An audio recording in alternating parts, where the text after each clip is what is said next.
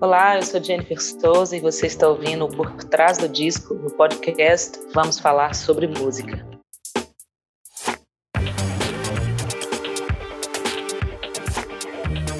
Oi, pessoal, eu sou o Kleber Fak.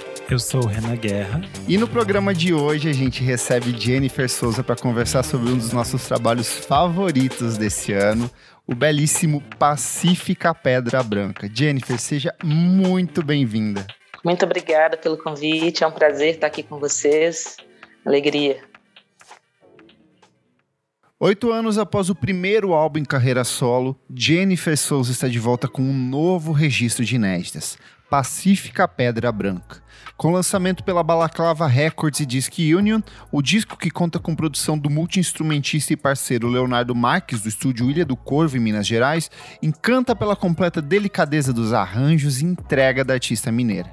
Para desvendar os segredos e entender um pouco mais sobre o processo de criação do disco, a gente conversa agora com a Jennifer em mais uma edição do Por Trás do Disco. Jennifer, eu quero começar perguntando porque o seu primeiro disco em carreira solo foi lançado lá em 2013. E aí são oito anos até a chegada do novo álbum. Por que tanto tempo de espera? Porque essa angústia de deixar a gente esperando? Porque o primeiro álbum é uma, uma das coisas mais bonitas que eu ouvi lá em 2013. E aí, oito anos até a chegada desse novo álbum. Por que tanto tempo assim? é, olha só. Então, acaba que com essa coisa de eu me dividir em outros trabalhos também, né? Antes, mais próximo ao Impossível Breve, tinha o Transmissor, né?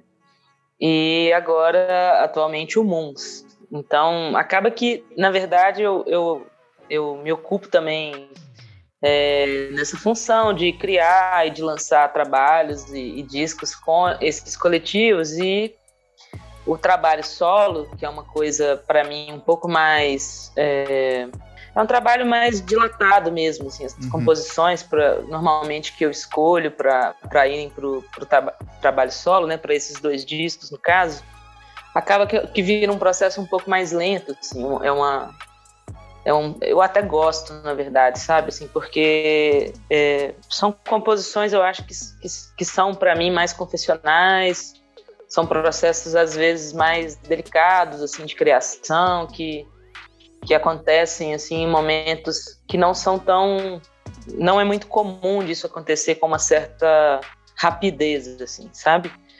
Então eu acho que assim como no, no Impossível Breve né que reuniu canções é, de um período também é, relativamente longo assim eu lancei o disco em 2013 mas eu acho que tem músicas ali que eu tinha escrito em 2008 2007 sabe assim então demorou demorou bastante tempo até eu ter né, é, canções suficientes para poder olhar e falar assim, ah, isso aqui, é, isso aqui dá um disco, né? E com o Pacífica foi mais ou menos parecido, né? Assim, já, já nesse processo ali entre 2013 e 2015 ainda tinha uma agenda relativamente cheia, assim, com, com outros projetos, né? No caso, o Transmissor, Mostra Cantautores e tal. Eu ainda também estava trabalhando, eu trabalhei por um bom tempo, assim, o Impossível Breve, ele rendeu muitos frutos, então viajei para a Europa, viajei para o Japão, ele saiu em vinil na Europa, ele saiu em CD no Japão, então... Chique. Eu acho que fiquei uns 3, 4 anos trabalhando em Impossível Breve. Então foi só mesmo em 2017 que eu comecei a olhar para o segundo disco, assim, com mais objetividade, sabe? Uhum mas por conta de pandemia também ele acabou atrasando é, um pouco mais do que o previsto, né? E, e aí deu esse tempo todo, mas assim, para mim é, é um, é um tempo longo, mas se eu olho também né, para os lançamentos que aconteceram com esses coletivos nesse período, eu Teve também muita vejo coisa, que né? é, faz algum sentido, né? Foram quatro discos comuns, teve o terceiro do transmissor, enfim. É, mas é isso, eu gosto também de dar esse tempo para eu acho que foi natural, sabe? Assim, Sim. as canções chegaram, as canções chegaram no tempo delas. Então, assim, metade do Pacífica foi foi composta em 2019, sabe? Antes de 2019 eu não teria esse disco. É, e você, quando essas canções vão chegando, você já entende que elas vão ser suas ou se elas vão para os projetos? Como funciona esse processo? É, é, normalmente sim. Normalmente já dá para desconfiar assim, o que, que é para o Moons, o que, que talvez não é para o solo nem para o Moons, talvez para um outro projeto ainda. Mas tem, eu acho, aí uma, uma característica mais pulsante, assim, mais, mais evidente, assim, sabe? Dessa marca da, do trabalho solo, né? Que é mais, eu, eu diria, mais, mais melancólico, né? Mais confessional, ele tem essa essa coisa que é muito própria, é muito minha, né? Assim, isso não é Sim. é tão identificável assim na, nas nos discos do transmissor, onde a coisa é um pouco mais diluída, ou, ou, não diluída, mas tem também a mão ali dos meninos, né? Acaba que vira mesmo um trabalho de banda, né? Mesmo que a composição se, seja minha ou seja mais minha do que de, de algum dos parceiros, assim, eu acho que acaba tendo essa cara do coletivo, né? Assim, uhum. na estética final, nos arranjos. Então, distancia, eu acho que um pouco da essência individual, né? Assim, de cada um dos integrantes. No caso do Moons, a banda carrega muito a, a, identidade do André, porque ele que compõe a maioria das músicas, foi um projeto idealizado por ele, mas ainda assim é diferente do, de ver um show dele solo, né? A banda já, já coloca muita cara ali. E eu acho que no solo é isso, né? Quando, quando vem a música, assim, eu já sei que ela vai, ela tem mais a ver com, com trabalho solo, que é uma coisa mais, mais pessoal, talvez. Uhum. O Impossível Breve, ele tem uma atmosfera um pouco mais acústica, que é bem diferente desse novo álbum, assim. Eu queria entender como que foi essa decisão para você, porque esse novo tem muito mais uso do metal, um destaque maior para sintetizadores, ele preserva muito da leveza do disco anterior, mas ele, ele segue por um caminho completamente diferente. Essa decisão, ela foi natural ou é, durante o processo você foi descobrindo ou você tinha já um ponto de partida para seguir por essa trilha? Bom, eu acho que foi bem natural. Eu acho que a grande diferença talvez seja essa entrada da, dessa parte dos sintetizadores, da, dessa parte eletrônica, que é muito sutil, mas ela, é, ela, ela meio que invisivelmente ali, ela cria né, essa atmosfera, ela vai criando essas camadas, que é uma coisa muito presente no disco, né? É, e assim, é praticamente a mesma banda do Impossível Breve, mas eu acho que esse disco ele tem mais silêncios, assim, eu acho que ele tem eu, uma, traz uma maturidade mesmo, eu vejo assim, não só nas composições, mas na estética dele também. Eu acho que, que isso é um processo natural de, de anos, né? Quando você fica anos tocando com a mesma turma, assim, que é o caso do disco, por mais que seja um, um, um seja o meu trabalho solo, né? Assim, eu mantive essa banda a mesma banda desde a, dos shows do Impossível Breve para a gravação desse disco. A diferença maior, eu acho que foi a entrada do Fred Selva no lugar do Henrique Matheus, que fazia guitarras no primeiro disco. Então, no show tinham duas guitarras, né? Eu fazia guitarra e ele fazia guitarra, às vezes eu fazia violão, mas ele sempre, mas sempre teve essa segunda guitarra ali no show do Impossível Breve.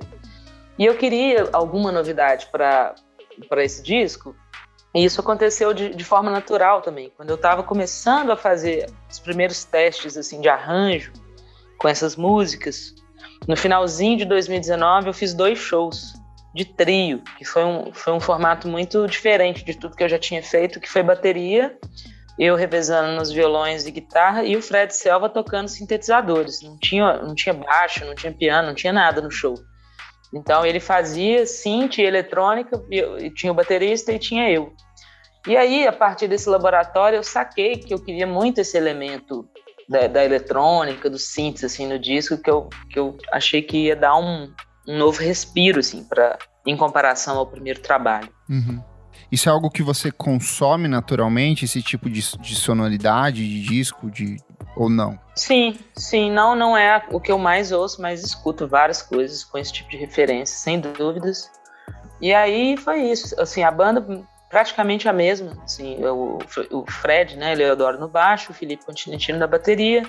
Normalmente o processo, é, o processo se deu é, da mesma forma que se deu no, na gravação do Impossível Breve, nessa primeira etapa de gravação, e foi juntar com eles, com os dois e com o Léo, que foi o produtor, o Leonardo Marques, e a gente estruturar as músicas a partir de bateria, baixo e base harmônica, assim, violão e guitarra, então a gente ficou ali uns dois dias tocando as músicas só nós três, olhando o andamento, olhando formas, né? Assim, se repete o refrão de novo, não repete, se tem uma introdução, se não tem. E mapeando essas músicas, e aí a gente levanta essa, essa primeira essa primeira base né, da, das músicas. A gente gravou ao vivo essa parte, bateria, baixo e, e eu tocando guitarra e, e eu, eu, violão e, e, cantando ao mesmo tempo. Então eu cantei todos os takes que foram gravados de bateria e baixo ao vivo. Eu estava cantando e tocando junto, junto deles o tempo todo. Assim, não fiz guia nenhuma de voz, de violão, de guitarra. Foi, a gente ficou os três tocando é, nesses quatro dias, os primeiros quatro dias de gravação porque o foco era a bateria e o baixo, foi tudo gravado ao vivo. E várias vozes, inclusive, dessa primeira etapa foram as vozes que ficaram no disco. Eu regravei essas vozes. E aí, depois que a gente tinha levantado esse, essa primeira parte, aí sim eu convidei os outros músicos para irem gravando separadamente. Aí veio o Marquinho, né, o Marcos Abijaldi, fez a parte de pianos, piano acústico e Wurlitzer. É, depois veio o Selva, fez a parte de synths, né, a parte de eletrônica, ele gravou também harmônio em duas faixas. É, aí chamei os, os, metais, né, os meninos dos metais, o Jonas, o João e o William.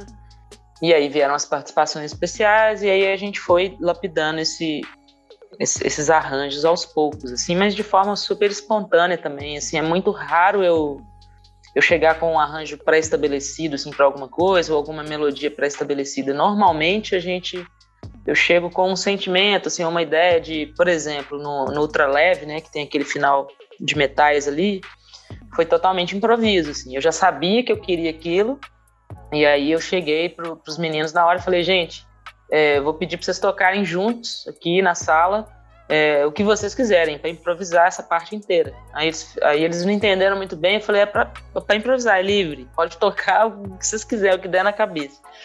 E aí eles fizeram um primeiro take, assim, que já ficou maravilhoso, e aí eles falaram, não, é isso mesmo? Eu falei, é isso mesmo. Então, será que a gente pode tocar mais um? Falei, precisar não precisa, mas pode tocar mais um. Enfim, acho que ficou o primeiro, entendeu? Assim, acho que a gente nem usou o segundo, mas é, esse tipo de coisa, sabe? Assim, a gente tem uma ideia um pouquinho do sentimento, assim, que ah, aqui eu acho que tinha que ser mais, mais vazio, ah, aqui eu acho que rola de pesar mais a mão, esse tipo de coisa, mas não assim, ah, toca essa nota, sabe? Toca desse jeito, toca essa frase. Sim. Isso é, isso é mais raro, assim. Então, é porque eu gosto tanto do, do trabalho dos, desses músicos, desses artistas, né? Eles são tão é, enfim, eles têm eles, esses desdobramentos, né, como artistas. Eles não são só músicos, eles são compositores também. Eles são, eles têm carreira solo, né? O Fred, o Felipe, o Marcos, enfim.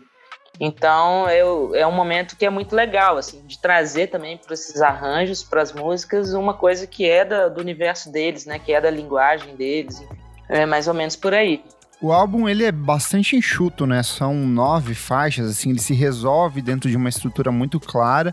É, esse resultado final, ele é muito próximo do começo, quando você entrou em estúdio. Sobrou muita coisa, ainda tem material para um EP, para uma, pra um, sobras, ou essas são as nove canções e se resolveu em cima disso? Na verdade, ele teria dez canções. Tem uma que ficou de fora, que eu pretendo lançar esse ano ainda. Vou ver uhum. se eu uhum. consigo soltar em dezembro. É, mas essa música que ficou de fora, ela seria a música, a última música do disco. Ela viria ainda depois de Oração ao Sol. É uma música que chama Ser Estrela, é, que eu fiz em homenagem ao Vanderly. E aí, como ela seria, eu já, eu já queria que ela fosse a última música desde o início do processo.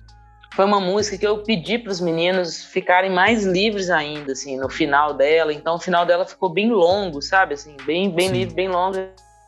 Então ela se tornou a, a, faixa mais longa, né, da, da tracklist do disco, assim, ela ficou com sete minutos, eu acho. E aí, quando eu fui ouvir o disco, é, não tinha Serena na tracklist, ela tinha sido gravada nesse primeiro momento da bateria, do baixo, das bases, da Serena, mas eu não estava considerando tanto a Serena, porque ela era uma música muito nova, na época que a gente começou a gravar o disco, e eu não tinha terminado a letra dela.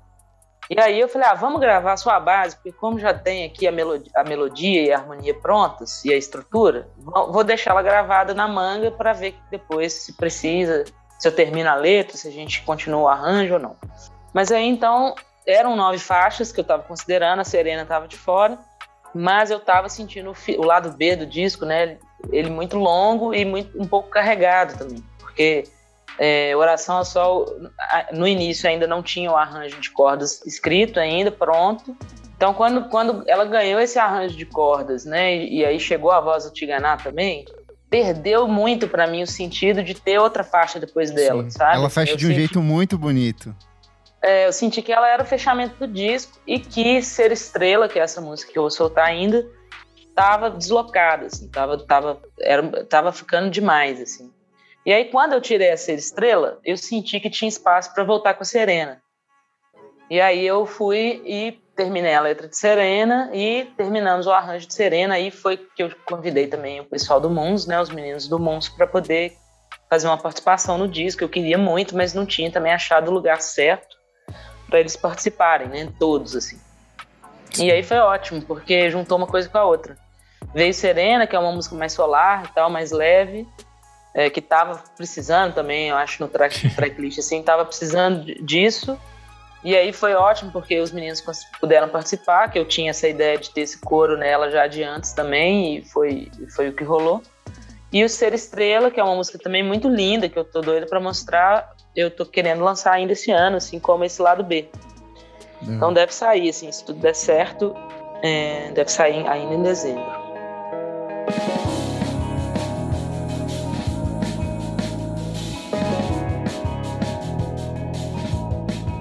Começar aqui, faixa de abertura ultraleve, e ela é de cara uma dessas canções sínteses do disco para mim, porque primeiro que ela me traz essa sensação de chegar em casa depois de uma viagem longa, ela tem muito dessa sensação de movimento, encontros e desencontros. E ela tem para mim um dos versos mais bonitos que eu ouvi esse ano, assim, que é o Hoje eu sou a soma dos caminhos, já perdi de vista onde começou, me tornei tão só. Conta um pouco sobre esse espetáculo de música que inaugura o disco e já posiciona a gente dentro dele de um jeito muito bonito. Obrigada, que bom que vocês gostam.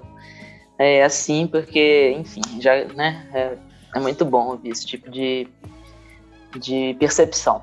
Mas essa música também é uma das mais antigas, assim. Inclusive, eu cheguei a lançar uma versão dela, né? Com um uhum. EPzinho ao vivo que eu lancei em 2017 é, que foi um fruto de um show que eu fiz no final de 2016. E aí, quando, quando configurou essa viagem para a Ásia, eu passei pela Coreia do Sul e pelo Japão, eu é, e eu estava indo com o Marcos Abjaldi, a gente foi para fazer essas apresentações em duo. Eu quis finalizar esse show que eu tinha feito com ele, porque, enfim, estava achando bonito e falei, ah, vou aproveitar esse material para ter alguma novidade também, já que já tem quatro anos, né, que o Impossível Breve saiu, tô indo para lá sem disco novo. Então eu vou fazer esse EP. E fiz meio na raça, assim, um EP meio caseiro mesmo. Fiz 200 cópias, assim.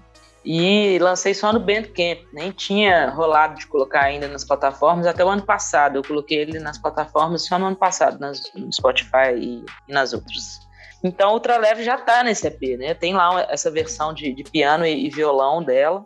E a letra foi, foi escrita pelo Luiz Gabriel Lopes, e naquela época ali, 2016, quando eu estava meio começando a pensar, começando assim, a, a, vislumbrar um novo show, um trabalho em pro, progresso assim para esse laboratório do que viria a ser o segundo disco solo, eu tava com ela, eu achava ela uma música promissora também, mas sem letra, assim. E normalmente quando eu não, não escrevo a letra da música, logo que eu, que eu componho a música, normalmente sai tudo junto, assim, quando a letra é minha. E quando não sai, para mim depois vira uma coisa meio desconectada, sabe? Assim, é difícil para mim pegar uma música que eu escrevi, que eu compus há alguns meses e tá sem a letra e eu consegui sentar e escrever essa letra. É um processo para mim não muito natural. E aí eu entrei em contato com o Luiz, assim, que enfim, a gente tem cantautores juntos, né? Mas a gente nunca tinha escrito nada juntos, a gente falava disso há anos. E eu achei que essa música, esse motivo dela, né, de, de, de falar de, de, um, de um personagem meio andarilho, meio cigano, e cada hora tá num lugar diferente e, ao mesmo tempo se sente só, não, não, pertence a lugar nenhum. Era um sentimento que ela já me trazia dessa coisa do movimento e tal, e que eu achei que se identificava com, com o Luiz, assim. E aí falei com ele, mandei a música e tal, e não demorou muito, ele mandou a letra de volta e, e eu nem mexi nessa letra. Acho que não mexi absolutamente nada, assim. E aí pro disco eu já, eu já tinha isso na minha cabeça, assim, que eu queria que ela fosse bem enérgica, sabe? Assim, que ela tivesse ela, que ela tivesse esse esse movimento também no arranjo, sabe? Dessa coisa da, da, né, da pessoa que está em movimento, que está viajando, né? que está da fluidez que está ali vendo várias coisas diferentes ao mesmo tempo, que está sobrevoando ali as cidades, né, os lugares e tendo essa essa percepção, né, assim. Então foi isso. E aí, e aí no, no, arranjo teve esse momento aí dos metais, que é uma coisa que já estava na minha cabeça também, né? Eu, eu queria muito que ela tivesse ela, diferente do, do, do, do arranjo do, do EP, né? Que é bem singelo, né? Que é essa coisa mais vazia do piano, só o piano e violão. Eu queria que no disco ela tivesse mesmo essa carga, né? Essa energia. E aí foi isso, né? Veio, veio, esse groove de bateria do Felipe, né? Que já, que já leva muito para esse lugar da dança, né? Do movimento. E aí eu acho que o resto foi mais ou menos natural, assim. Aí a gente vai para a faixa de número 2, que é Birds, que ela já é um pouco mais melancólica, né? É uma letra só sua, né? Isso. É, Birds eu, eu compus, é, assim como a maioria das músicas no violão, eu tenho um violão de nylon aqui velhinho, que é o meu xodó, assim, e eu componho muito nele. E uma artista que eu gosto demais e que eu tive fases assim de escutar escutando muito, que é a Jessica Pratt. Putz, eu sou ela apaixonado tem... por ela. É, muito gostoso. É muito né? boa. É delicioso. É outra que lida com essa coisa do, do silêncio também dentro da música, né? Muito, né? O trabalho dela é bem minimalista, assim. Ela gravou Sim. a maioria do, das coisas em casa, em gravador de fita e tal. E, e essa, eu, eu acho que essa harmonia, essa, esse, esse primeiro essa primeira base aí do, do Birds, né? Esse dedilhado no violão, que inclusive foi pro arranjo, né? Tá no arranjo. É, eu acho que foi inspirada. Eu tava inspirada pelo último disco dela, assim, na época, e, e veio daí. E eu acho que veio daí também essa coisa de, de, pela primeira vez, sair uma letra inglesa, assim, de forma espontânea, né? Claro que tem toda uma influência, não só da minha banda atual, mas de, eu acho que no, no, no, no, balanço geral, assim, eu acabo escutando mais música estrangeira a vida inteira do, do que música nacional. Então tem essa intimidade, eu tenho muita intimidade com a língua inglesa, não como criadora, como compositora, mas assim, de, de apreciadora mesmo. Assim, eu escuto, sempre me interessei por letra, por tradução, desde criança e tal. E aí veio pela primeira vez uma letra espontaneamente em inglês e eu mantive. Mas é isso, ela tem muito essa coisa da, dessas canções, assim, mais mântricas, né? De ser uma coisa no violão que não muda muito, assim. A, a figura rítmica dela não muda muito, vai, vai seguindo ali até o final. E a, as novidades, elas se dão em outros lugares, né? Da, da composição, assim. As camadas vão surgindo de outra forma, não é muito aquela virada de, de groove, não é aquela virada de, de figura rítmica, assim, que acontece, por exemplo, no ultraleve, né? Quando vai pro refrão e tal. E aí a gente chega numa que também é um xodozinho meu dentro desse disco, que é Amanhecer. É outra que é dessas canções que parece que abraçam a gente, de tão gostosa que ela é. E ela tem também, de novo, essa coisa da temática do reencontro de um jeito ou de outro, né? Sim, é, Amanhecer também foi uma canção que veio nessa última leva de canções em 2019, assim como Serena, assim como Pacífica Pedra Branca, Birds também, acho que foi 2019. É, e é total, assim, para mim, assim, no meu, no meu gosto pessoal, né, sobre a minha própria obra, assim, é das músicas que eu mais gosto também. É, é uma música que é E é uma das mais tocadas, né? Eu tava vendo hoje nas plataformas de streaming, ela tava lá no topo, assim, entre as mais ouvidas das pessoas. É, ela acabou se tornando a terceira música de trabalho do uhum. disco, assim, né? A gente não teve um terceiro single, mas, mas ela foi escolhida como um terceiro single, vamos dizer assim. Então acho que ela tá, assim como a outra leve, a Pacífica Pedra Branca, eu acho que ela também tá em algumas playlists, sabe? Sim. E circulou. Se tá circulando mais, mas é uma, é uma das minhas preferidas também do disco. Maravilha. Aí a gente chega em Serena, que você já falou um pouco, tem a participação do Muns e foi a faixa mais, mais nova, né, a entrar nesse trabalho. Uhum. É, é isso. É, acho que eu falei bastante ali, né, já, de, de, desse arranjo, né, de como ele se deu também, dessa participação dos meninos, que foi tipo os 45 do segundo tempo do disco, sabe? Ele já estava assim no final do processo de mixagem, quando eu decidi por tirar a Ser Estrela e colocar a Serena. Então, os meninos, eu, eu pedi o Felipe D'Angelo, que é o tecladista do Munzi, que é muito bom, assim, de ideias, de arranjo, especialmente para vocais, assim. Aí eu pedi a ajuda dele, falei, Felipe, me ajuda a pensar aqui um coro, uma coisa simples aqui para que todo mundo do Mundos possa participar, inclusive os meninos que normalmente não cantam no Mundos. Então todo mundo cantou, o, baterista cantou, o Pedro, o Digo, que normalmente toca gaita e guitarra, cantou, os cinco cantaram. E aí foi assim, o Filipinho é, escreveu né, o que, que seria o arranjo das vozes, ele, ele fez essas guias, né, ó, André e Nadinho vão fazer essa aqui, o Pedro e o Digo vão fazer essa, eu vou fazer essa, não sei o quê. Aí foi bem colaborativa mandou, mesmo essa. Foi, ele mandou para mim esses arquivos, eu fiz essa coordenação de mandar para cada um o que, que era de cada um. E aí eles gravaram em casa, do jeito que deu, e me mandaram de volta. E aí eu fiz essa edição, né? Coloquei tudo no lugar, tudo certinho, para chegar lá no Léo já com a coisa toda pronta, só para julgar na, na sessão da Mix já. É, e o Léo também participou nessa faixa, o Leonardo Marques, que é o produtor, ele participou em duas faixas, como guitarrista que foi Serena e Pacífica Pedra Branca, né? Que tem a guitarra que é super protagonista, mas vão deixar para chegar nela quando. A gente falou um pouco sobre essa questão do silêncio que tem no Birds, eu acho que Crescente é uma das músicas que mais incorpora isso. Ela é a faixa mais extensa do disco, ela também brinca com essas oscilações, esses altos e baixos, mas ela é sempre extremamente atmosférica, assim. Como que foi o processo de composição dessa música? Pois é, essa música eu acho que no tracklist, assim, é a mais, no repertório aí do disco, ela é a mais antiga. Foi uma música composta em 2015, também faz parte desse EP ao vivo, né, que está disponibilizado. É a, é a faixa que abre, inclusive eu adoro esse arranjo do EP dela. Tem uma introdução de guitarra, assim, que eu gosto muito. E é isso, assim, aí quando a gente foi fazer ela no disco, a base, a base harmônica dela eu compus no violão também, e eu compus essa música com um dedilhado que tem nesse arranjo do, da versão ao vivo do EP, que quando eu levei pro disco, alguma coisa não estava batendo, assim, eu, não, eu, cheguei a gravar uma guitarra com dedilhado, assim, que era o início da música, era, era, era essa guitarra dedilhada, e eu falei, não é isso que eu quero, assim, eu acho que tinha que ser outra coisa, mais vazia, e aí é, foi que a gente criou esse pad, esse fio, né, de fundo aí, que, que, que, que é a introdução dela e fica até o final dela, que é um pad que o Fred Selva fez a partir da minha própria voz. Assim. Então eu, eu cantei, ele pediu para eu cantar algumas notas, assim, sei lá, eu faço um. Uh", aí ele sampleia isso e vira um, um pad, entendeu? Então isso a gente usou na crescente e na, na, na ponta dos pés. E aí, na hora que rolou esse pad, assim, eu falei, é isso, isso aqui é o caminho, né? Assim, a partir daqui, a gente vai começar a, a, a construir esse arranjo de, de, formas, de forma gradual, assim.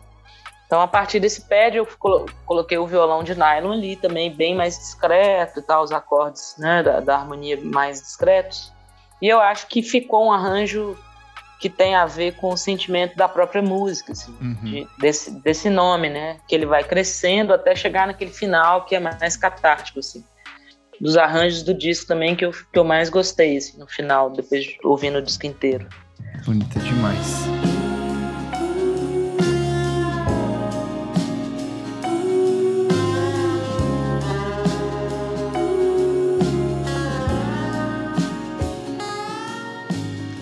Aí a gente chega em Pacífica Pedra Branca, que é a faixa título. Eu acho ela muito simbólica porque ela tem essa melancolia, mas ela é uma faixa muito otimista, assim. Eu acho que ela traz uma coisa é, de confiança, de é, acreditar e de se entregar alguma, algumas coisas, né? E eu queria entender qual foi o momento que você decidiu de ser esta faixa que dava nome ao trabalho. Pois é, na verdade a ordem é inversa, porque Pacífica Pedra Branca veio, o nome do disco veio bem antes da música. É, eu contei essa história já algumas vezes. Eu acho nessas, incrível essa história. Nessas, nessas entrevistas que eu tenho dado, então vou contar aqui, é, que parece coisa de filme, mas não é. é. Eu tinha outro nome, eu chamei Lilian, até os três anos e, e pouco. Isso é não é sei se minha mãe me chamava. Não sei se minha mãe me chamava de Lilian, eu não sei, não tenho essa lembrança. é, ou, ou, de algum apelido e tal, mas o fato é que eu só fui registrada em cartório aos três anos e quatro meses. E aí, quando minha mãe me registrou em cartório, ela mudou para Jennifer. E essa história, essa história, assim, era só uma história, sabe? Assim, era só Sim. uma história e, e, eu convivi com isso. Eu nem lembrava disso, a maior parte da minha vida, enfim, era uma, tinha essa lembrança. Mas aí eu estava em 2017 num processo de encontrar um título para o disco, porque eu estava inscrevendo um projeto para um edital que eu precisava de ter um título. E aí já tinha rodado lâmpada pra caramba, assim, nenhum título que eu tinha fazia sentido ou, ou sintetizava o que eu estava buscando, que era uma coisa mais existencial, mais pessoal, assim, é, de um momento específico, assim, de reflexões mais pautadas nisso, assim, nessa coisa mais mais existencial, assim, mais a ver comigo, é, ao contrário do Impossível Breve, menos pautado no, no, na coisa das relações amorosas, assim. Tem também, né, no, no Pacífica, mas não só, né, tem outros assuntos aí também, mais delicados e tal, mas, enfim, de, outras coisas. E aí eu tava nesse brainstorm, assim, rodando lâmpada e nada, nada clicava, nada dava certo, até que eu me lembrei dessa história. Falei, gente, eu tinha outro nome, que loucura essa coisa dos nomes, né? Deixa eu ir. E me dei conta também que eu não sabia o significado desses nomes. Que eu nunca tinha buscado esse significado, nem do Lily, nem do, nem do Jennifer. E aí eu fui no Google e fui lá, digitei significado de Jennifer Souza, Jennifer, e fiquei lendo e lendo e lendo. E aí encontrei essa tradução, né, do, do significado que é Lilia, eu nem lembro mais o que, que é. Mas Jennifer, que é suave e branca, e Souza, que é pedra. E aí eu juntei tudo, suave, tá feito pedra, o título. branca. Eu falei, pô, é isso, cara. E achei poético, achei bonita a imagem. Não, e eu fiquei, eu fiquei muito impressionada, na verdade, com a identificação que eu tive com essa imagem. Porque, assim, eu achei que, que tinha tudo a ver comigo, sabe? Assim, com a minha personalidade.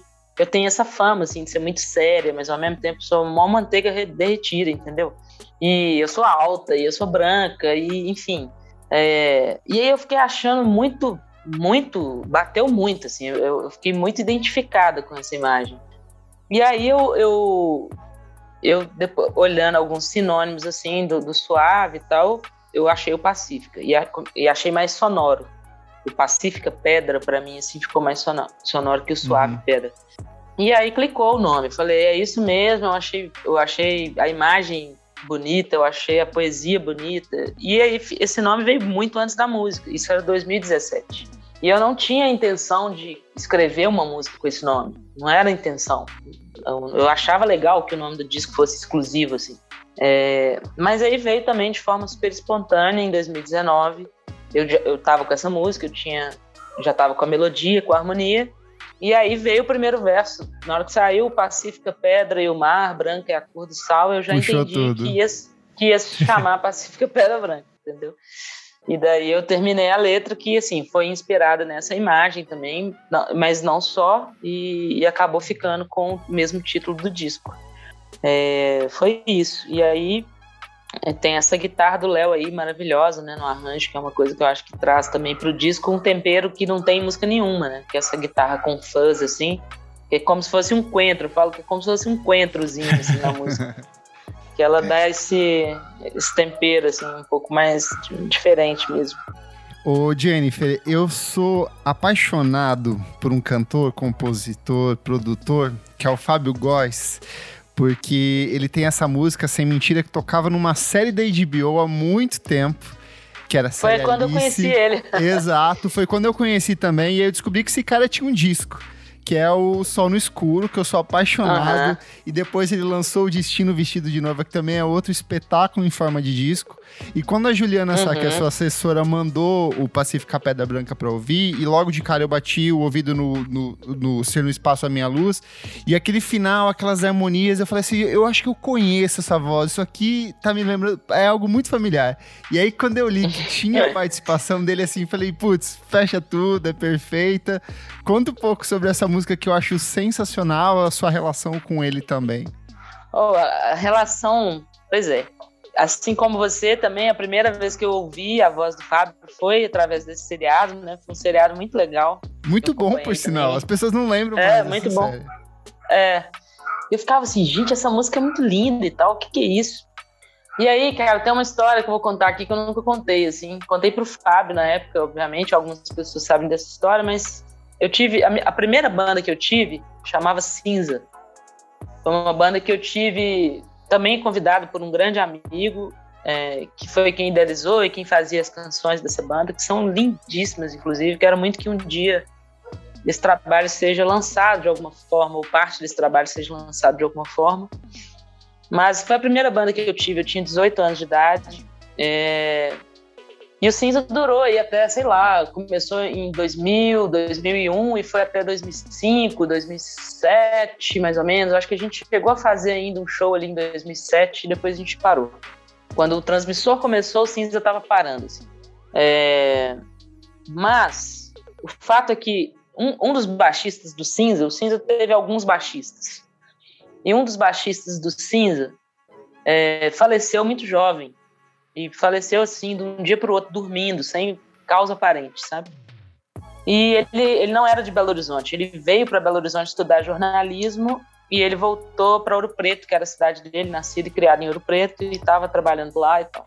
E aí teve esse episódio aí dessa morte que foi muito misteriosa, mas o Rafa, esse que, esse que faleceu, era um cara muito diferente, assim, muito sensível, muito misterioso, mesmo parecia meio fora de contexto ele tá aqui, assim, sabe? Ele andava sempre olhando para cima, pro céu, aí distraído pra caramba, tropicava, caía, assim, tão distraído que ele andava, assim, observando as coisas, enfim.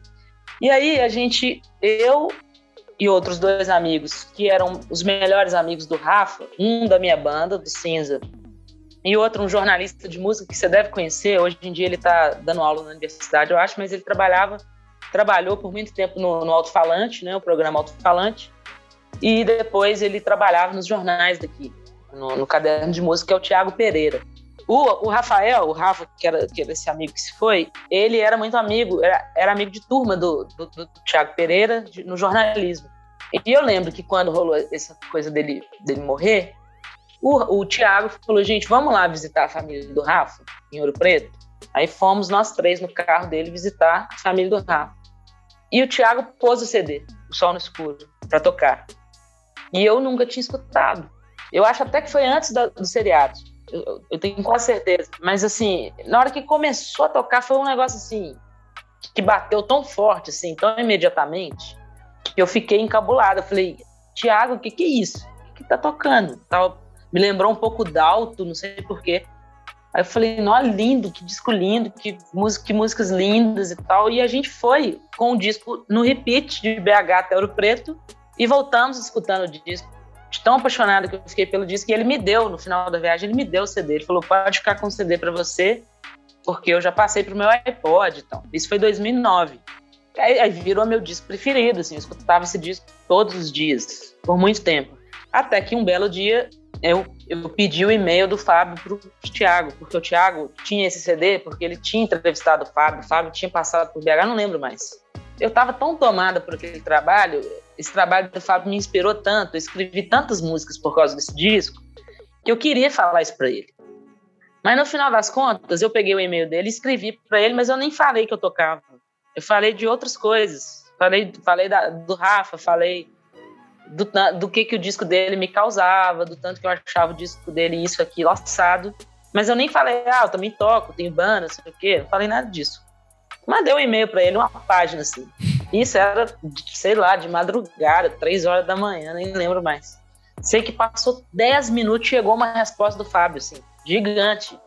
Tipo, foi assim, foi assim que a nossa amizade começou, entendeu? Ele, ele falando, nossa, não acredito que eu recebi um e-mail desses nesse momento da minha vida que eu tô assim, assim assado. Minha segunda filha, minha, a Flora, que é a segunda filha dele, tinha acabado de nascer, tava bebezinha, assim, com dias de nascimento. Ele tava. Ah, eu tava tô super inseguro de se é isso mesmo, se eu lanço esse segundo dia, se eu não lanço, mas agora que chegou esse mês seu, era tudo que eu precisava e tal. Pra, que legal. Pra, de ouvir, que, que, que loucura, né? Como que as coisas ecoam é, nas pessoas e que a gente não faz a menor ideia de, do lado de lá, de quem está recebendo isso, enfim. Já começou assim a nossa amizade nessas conversas. E aí, depois que eu fui falar para ele que eu tinha banda, e aí no próximo show que teve em São Paulo do Transmissor, ele foi. Que legal. Aí, pô, que massa. Aí a gente tava, já tinha lançado o Nacional, a gente tava com o Nacional. Foi em 2011, um né? Na, é, a gente fez um show, na, então, dois anos depois da gente ficar nessas correspondências, dele já conhecer o transmissor, e, e aí, quando a gente lançou o, a gente tinha acabado de lançar o disco novo, né, o Nacional, ele ficou louco, adorou, e era um disco que tocava lá na casa dele, a mulher dele pirou. Enfim, aí quando a gente foi para São Paulo tocar, ele foi lá, a gente se conheceu pessoalmente, e a partir daí a gente virou amigo mesmo, ele participou do Impossível Breve, toda vez que a gente estava em São Paulo a gente encontrava, ele ia no show do Transmissor, a gente ia muito, né, para São Paulo tocar, ficamos na casa dele várias, várias vezes, hospedados lá e tal. E aí, em uma dessas vezes que eu me hospedei na casa dele, acho que em 2016, 2017, eu tava com essa música, o Ser no Espaço, a Minha Luz, inacabada também, já tinha um pedaço da letra, ainda faltava letra, ainda faltava melodia. Tava, tinha a harmonia toda, tinha as partes, e a letra tava faltando, enfim. Aí eu, a gente tava lá um dia à noite, falei, tô com essa música que acho que tem a ver, é, você quer me ajudar a terminar e tal? Acho ia ser lindo uma parceria nossa. E aí saiu. A gente conseguiu fazer, terminar a música nesse dia. Incrível. E aí ele fez também essa participação à distância, né? Gravou em casa, já tava pandemia rolando. E ele gravou em casa essas vozes, né? Esses backs. Boa. Maravilha. Que história. Sim, maravilhoso. É, a gente vai então se aproximando um pouco já do final do disco, né? Chega aí na ponta dos pés, que tem letra do Rafa Castro. Eu queria que você falasse um pouco dessa. Também uma música muito especial para mim nesse disco, porque tem, tem também um pouco dessa história meio. dessas, dessas coisas meio sem explicação, né? Que acontecem assim. O, essa música foi uma das que, tava, que, que eu tinha composto e tinha harmonia e a melodia, mas não tinha letra. Assim como Ultra Leve, né? No caso da, da, da, da, canção com o Fábio, não. A gente terminou de fazer juntos mesmo, parte musical e, e, e de letra. Mas essa estava pronta. Inclusive, ela já tinha esse título. Já tinha Na Ponta dos Pés também como título, que eu não sei por que, que veio esse título, por que, que veio essa imagem. E que imagem também era essa, não não estava claro para mim. Assim. Eu, não, eu falei isso pro Rafa. Falei, Rafa, eu, é, né, depois que a gente conversou e que, e que ele falou que queria assim, fazer uma, uma letra, é, fazer alguma que a gente tivesse alguma parceria pro disco, né? Que eu falei que eu tava fechando o repertório do disco e queria muito que essa música tivesse. Ele, eu falei com ele, Rafa, não tenho, eu não tenho muito assim um, um roteiro para te falar, ou sei lá o que que essa história pode ser, mas tem esse nome que eu queria manter porque eu acho também poético, apesar de não saber exatamente que cena é essa, se é se é alguém que está andando na ponta dos pés, se é alguém que está dançando, ou se alguém está tentando enxergar alguma coisa, ou se alguém está tentando andar sem fazer barulho, enfim. Sei que é na ponta dos pés. Aí ele, não, essa imagem é muito linda, ela também já me sugere muita coisa. Beleza, vou ficar aqui com a música, convivendo com ela um, né, um tempo e te dou notícias. Isso foi, eu mandei a música para ele hoje, vamos supor, e a gente teve essa conversa. Aí no dia seguinte eu acordei e já tava a letra no meu telefone, no WhatsApp. Eu falei, caramba, tipo assim, não tem nem 24 horas que eu conversei com o Rafa. é, que loucura, né? Aí eu tinha um áudio dele e tinha a letra. Aí eu bati o olho na letra ainda, meio assim, sem conseguir enxergar direito, dei play no áudio e ele tinha tido esse sonho, entendeu? Ele falou assim: foi muito louco, porque eu fiquei escutando essa música ontem, depois que você mandou, e aí eu dormi e aí eu tive esse sonho muito, muito forte, muito real, é, de que uma pessoa estava no alto de um prédio, prestes a pular. E, e aí não, não ficou. Isso não se revelou para mim. Eu acordei antes, antes de saber se a pessoa pulou ou não. Mas a letra veio. Na hora que eu abri o olho, a letra estava na minha cabeça. Eu pulei da cama, peguei o caderno e anotei antes que eu esquecesse. E tá aí. Não mexi em nada, então. Incrível. Eu achei muito louco, assim. Achei louco e, e eu fiquei arrepiado na hora, assim. Tipo, todo arrepiado. Falei, que loucura e tal.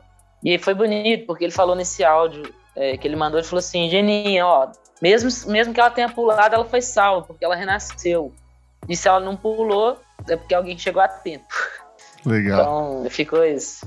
Pro fechamento do disco, você traz Oração ao Sol, que para mim é um mantra, e eu acho que ela traz uma coisa muito bonita que, ao mesmo tempo que ela evoca essa sensação de fechamento, por estar tá ali na, no fechamento do disco de fato, ela me traz uma sensação de recomeço, uma vontade de ouvir de novo, embarcar e reviver essas sensações. E tem também essa participação do Tiganá Santana, então queria que você contasse por que dessa música. Você já contou por que para fechar, mas como que foi o processo de criação dela?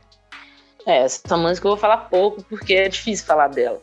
Mas é, é uma música que eu compus num momento muito delicado, né, assim, de uma experiência de separação, assim, e E eu tinha pouco tempo assistido, nessa época, eu tinha pouco tempo assistido a um vídeo do Tiganá, feito pelo Vincent Moon, em que ele diz isso. Ele diz, ele tá na, na beira do, do mar, assim, na praia de Itapuã, olhando, com o violão na mão, assim, fazendo uma espécie de improviso, assim, um cântico. E o sol tá se pondo e ele tá olhando para o mar. E aí ele fala, eh, na hora que o sol termina de baixar, ele fala: Isto foi. O sol me ensina a morrer e a nascer todos os dias. Agora eu morro com o sol e morro com o mar. E aí eu fiquei, achei lindo demais, né? Maravilhoso, tal, como tudo que ele faz. Fiquei com aquilo ecoando e tal. Tava nesses dias muito difíceis, assim, muito, muito difíceis. E e essa música veio mesmo como uma oração, sabe? Assim, ela, ela de certa forma, ela me salvou essa noite, assim.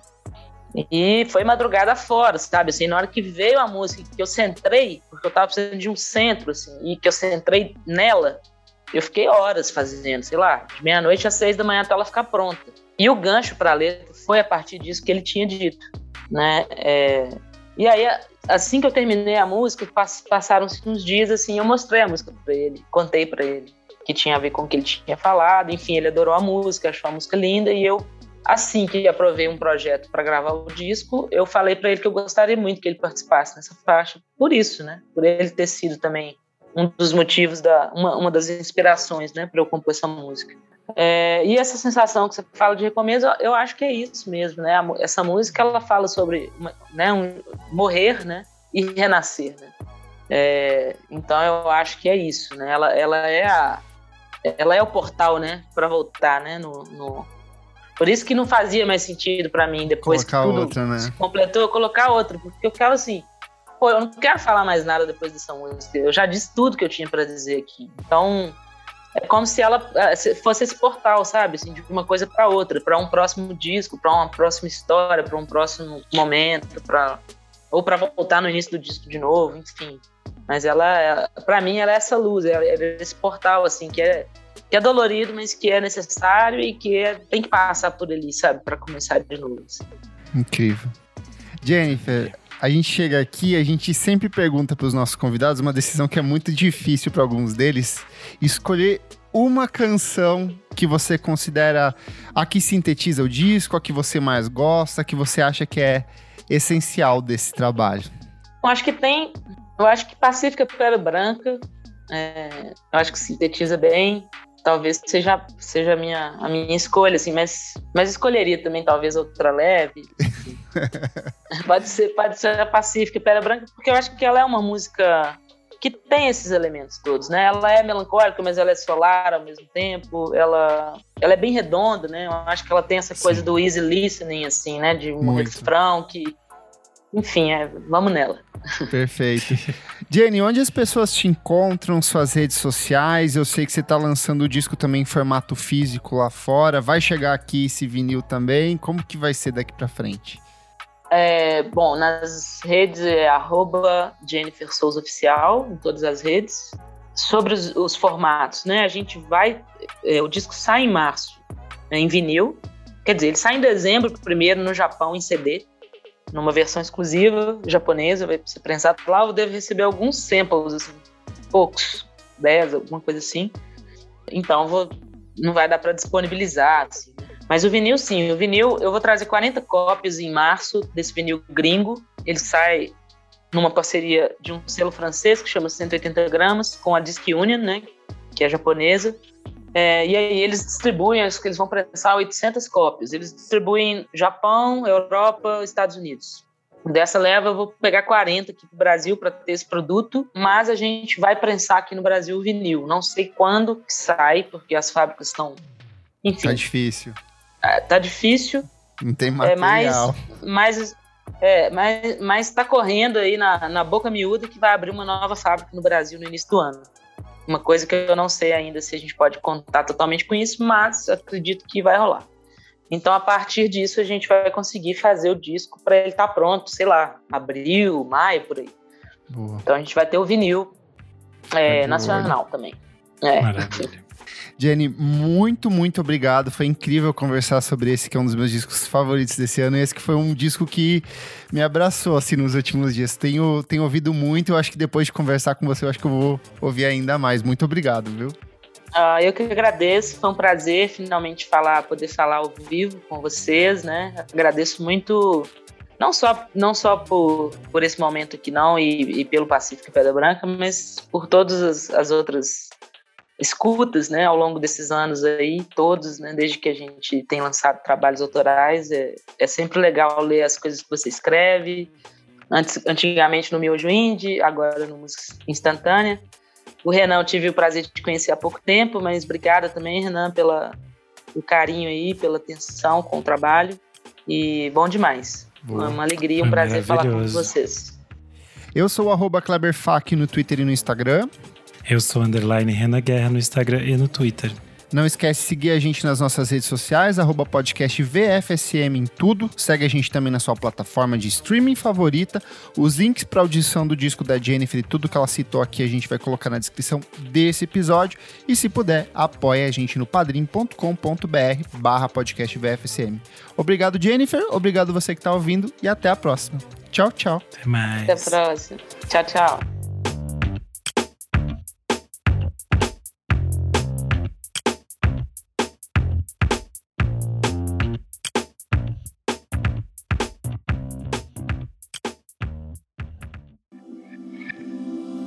Esse podcast foi editado por Nick Silva.